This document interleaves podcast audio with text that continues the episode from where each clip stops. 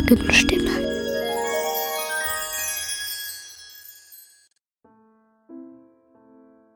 Willkommen zur Sagenstimme. In dieser Podcast-Reihe gehen wir, meine Kollegin Christine Tanschinetz und ich, Sarah Utz, Mythen und Sagen aus unserer Region nach. Seit Jahrhunderten werden sich hier in Heilbronn, Franken, im Kraichgau und in Hohenlohe Geschichten über gefährliche Begegnungen und mystische Gestalten erzählt. Und sie kursieren zum Teil bis heute. Wir wollen diese Sagen zum Leben erwecken und herausfinden, wo der wahre Kern der Geschichten liegen könnte und was von diesen Sagen bis heute andauert. Mehr Geschichte hautnah erlebt ihr in den Ausstellungen im Haus der Stadtgeschichte in Heilbronn, dem Kooperationspartner der Sagenstimme. Oberhalb von Unterheimbach standen einmal zwei Burgen. Wer von dem Bretzfelder Teilort hinaufblickt, kann die beiden Hügel gut erkennen, auf dem die Burgen einmal standen. Auf der einen Seite das Scheppacher Schloss bei Hohenacker, eine gewaltige Burg mit acht Meter tiefen Gräben. Heute erkennt man als Spaziergänger nur noch mit Mühe die Überreste. Ein paar Meter durch das Gestrüpp trennen den Waldweg von den Gräben. Ein eindeutigerer Hinweis ist da schon das Schild mit der Aufschrift Schlossbuckelweg. In Sichtweite genau gegenüber, getrennt durch ein tiefes Tal, befindet sich die Burgruine Heimberg. Hier ist noch deutlich mehr zu erkennen von der Geschichte des Ortes. Von der Burgruine sind noch die Überreste des alten Burgfrieds zu sehen. Die Burg, die auch Helmart genannt wird, war einst Sitz der Herren von Heimbach. Von der Straße führt ein schmaler Trampelpfad hinauf. Ein mächtiger Ahorn wächst neben der Burgruine. Der knorrige Stamm des Baums mit den vielen Knubbeln und Verzweigungen hat etwas Koboldhaftes an sich. Und tatsächlich rankt sich um die Burgruine oberhalb der Weinberge eine der wenigen Legenden aus dem Bretzfelder Raum, die Sage vom stummen Brünnele. Ortshistoriker Karl-Heinz Englert hat sich mit der Geschichte der beiden Ruinen und dem damaligen Leben in Unterheimbach beschäftigt. Ich treffe ihn in seinem Haus in Unterheimbach. Bei Unterheimbach hat es mal zwei Burgen gegeben. Ja, die, die eine Burg hier, die Altheimberg, vermutlich, muss ich also vorbemerken, äh, wir bewegen uns hier auf schwankendem historischem Boden. Es mhm. gibt zwar Urkunden über diese Burg hier in Unterheimbach, aber über die Burg, über die zweite Burg, äh, das sogenannte Scheppacher Schlössle oder Württemberger Schloss, äh, die parallel auf der anderen Seite vom, äh, vom Steinbachtal äh, liegt, da gibt's nur einen einzigen Hinweis. Und der stammt aus 1334. Und da wird ein neuer Heimberg äh, erwähnt. Und äh, diese, diese Herren von äh, Heimberg, wohl im Niederadel angehören, aber nicht so äh, arm können sie nicht gewesen sein, denn die tauchen später in, in Gmünd und in Heilbronn und in Hall auf, sind wohl recht begütert gewesen. Die, äh, die sind ungefähr so 200 Jahre nachzuweisen also mhm. exakt. Okay, und diese beiden Burgen, die lagen ja eigentlich in Sichtweite. Ja, äh, also die eine kann ich von hier zeigen sogar. Ist bei Ihnen aus, aus dem Fenster zu sehen? Ja, wenn, ich, wenn wir rausgehen in den Garten, dann sehen wir die eine Burg, die andere nicht. Da müssten wir also, sagen wir mal, äh, auf die andere Seite rüber, in die Weinberge, dann kann man sie sehen. Also man muss sich das so vorstellen, äh, das sind zwei Berg, ja eigentlich Kegel, und dazwischen ist ein kleines Tälchen, das sogenannte Steinbachtal. Und weiß man, wie die sich so gesonnen waren als Nachbarn? Ja, die müssen miteinander verwandt gewesen sein. Ich vermute, dass das Brüder waren. Und trotzdem gibt es ja eine Sage über zwei Zwerge, die nichts ausplaudern sollten. Ja, ja, das ist eigentlich eine recht schöne äh, Sage, die äh, jetzt hier ja äh, exakt lokalisiert wird über diese beiden Burgen und auch über die Quelle. Das nennt es mal Volksgedächtnis. Sagen sind eigentlich Volksgedächtnis, ja. Da heißt diese Quelle immer noch stumme Brünnele. Also das hat sich über die Jahrhunderte erhalten. Ist das die Quelle vom Steinsbach? Ja, das ist jetzt schon wieder schwierig, kann man auch nicht hundertprozentig genau lokalisieren. Es gibt also zwei äh, Stellen, die streiten sich also jetzt die äh, Heimatkundler, welche richtige ist. Also ich vermute, dass es die stärkere Quelle ist, also die Quelle mit der höheren Schüttung und die heute noch die beiden äh, Weiler in äh, Hohenacker und äh, Herrenhölzle, die unmittelbar neben diesen Burgen äh, entstanden sind, äh, mit Wasser versorgen. Heute noch mit der interessanten technischen äh, äh, äh Wiederanlage. Der Sage vom stummen Brünnele nach ließen einst die Ritter der beiden Burgen Wasser aus dieser Quelle im Tal bei Unterheimbach holen. Ein steiler Auf- und Abstieg für die Burgbewohner. Unterirdische Gänge sollen von der Burg zu einem geheimen Ausgang in der Nähe der Quelle geführt haben. Weil die Decke nicht gerade hoch war, schickten die Burgherren Zwerge, die das Wasser hinauf zur Burg tragen sollten. Damit sie, sollten sie einmal aufeinandertreffen, den geheimen Zugang zu ihren Burgen nicht verrieten, schnitt man den beiden Zwergen die Zungen ab. So schleppten sie Tag ein, Tag aus, stumm das Wasser der Quelle durch den Wald in den geheimen Eingang, hinauf durch die engen Gänge in ihre Burgen. Kannten sich die beiden oder trafen sie zum ersten Mal aufeinander, als sie an einem schicksalhaften Tag aneinander gerieten? Obwohl sie nicht sprechen konnten, kam es an der Quelle zu einem heftigen Streit. Am Ende brachten sich die beiden Zwerge gegenseitig um. Kann da was dran sein an der Geschichte, Herr Englert?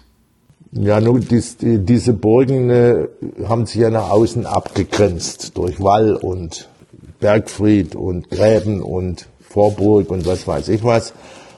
Und äh, in der Regel hatten die alle ein Ausfalltor oder so ein Ausfall, so eine Art Schlupf wie die Füchse, dass man halt auch bei einer Belagerung hat rausfinden. Den hat man ja versucht, dann äh, möglichst äh, geheim zu halten.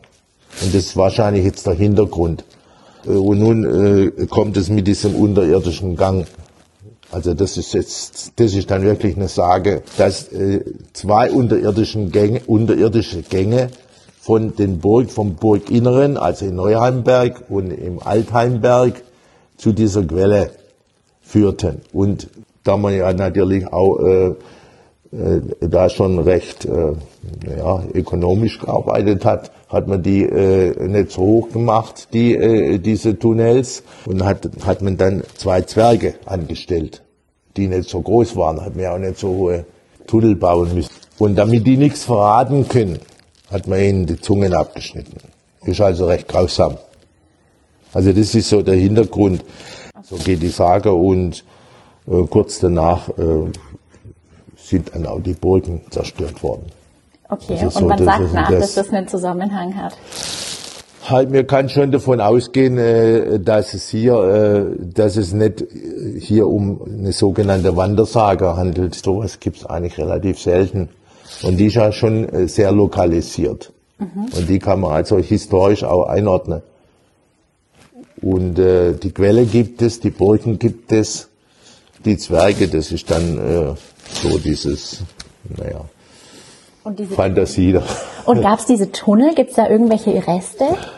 Also in irgendeiner Sage, in irgendeinem Buch habe ich mal gefunden, äh, dass es äh, in der Altenheim, am Altenheimberg eine Stelle gäbe, wo der Schnee ein bisschen länger liegt, liegen bleibt und dort wäre der Ausgang gewesen. Aber das ist also, naja, also das ist noch mehr als Spekulation.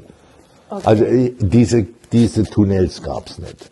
Mhm. Das ist geologisch äh, völliger Blödsinn. Okay, weil es zu steil ist. Die müssen ja, die äh, müssen ja dann äh, einen Höheunterschied mindestens von 100 Meter äh, runter ins Tal, ja, wie soll das funktionieren? Und mhm. auf der anderen Seite wieder hoch. Und dann unten ist ja dann das Tal, da müssen sie dann ja auch noch einmal, äh, äh sagen wir mal, zwei Meter drunter sein. Also das ist, und dann, also sagst du mal salopp, dann ersaufen die da wahrscheinlich okay. in ihrem Tunnel. mhm. Ja. Was ich mir vorstellen kann, sind, dass sie, dass diese Burgen so eine Ausfallpforte hatten. Mhm. Und die äh, durfte natürlich nicht bekannt sein. Ja. Das ist also realistisch. Und die Burgen sind auch realistisch. Und sagen Sie, die Burgen sind ungefähr zum gleichen Zeitpunkt zerstört oder in einem ähnlichen Das Zeitpunkt? weiß, das weiß man nicht. Weiß man nicht. Also kann man jetzt auch nicht sagen, es könnte jetzt irgendwie was miteinander zu tun gehabt Sie haben. könnten auch zerfallen sein, weil äh, diese, diese, dieser Dorf, nenn's mal Landadel oder Dorfadel, hatte eine relativ geringe wirtschaftliche Basis auf diesen Dörfern hier.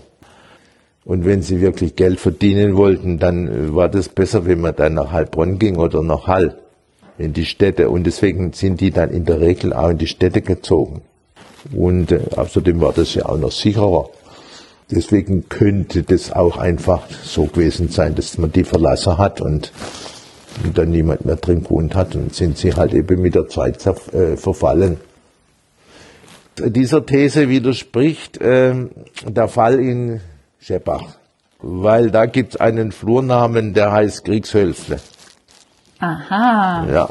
Und auch ein Flurname Kriegswiese. Das weist wieder darauf hin, dass es doch kriegerische Auseinandersetzungen gab.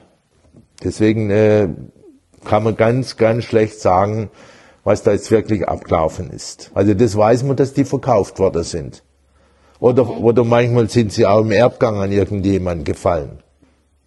Das ist alles äh, schwierig, weil man das im Einzelnen nicht unbedingt noch nachvollziehen kann. Man kann zwar so eine Chronologie oder einen Stammbaum aufstellen, aber da sind dann immer irgendwelche Löcher drin, äh, Wissenslöcher drin äh, oder Lücken, äh, die man einfach nicht füllen kann. Und dann be- begibt man sich ins in den Bereich des der Spekulationen.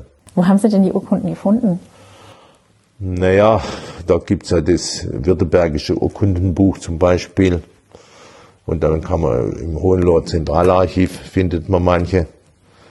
Also es sind verschiedene äh, Archive, wo die, wo die, wo die sind, in Kirchenarchiven zum Beispiel. Aber die sind meistens, glaube ich, alle in Stuttgart heute oder in Karlsruhe. Diese, diese Urkunden. Im Brettertal gibt es noch eine zweite Sage, die man sich bis heute erzählt.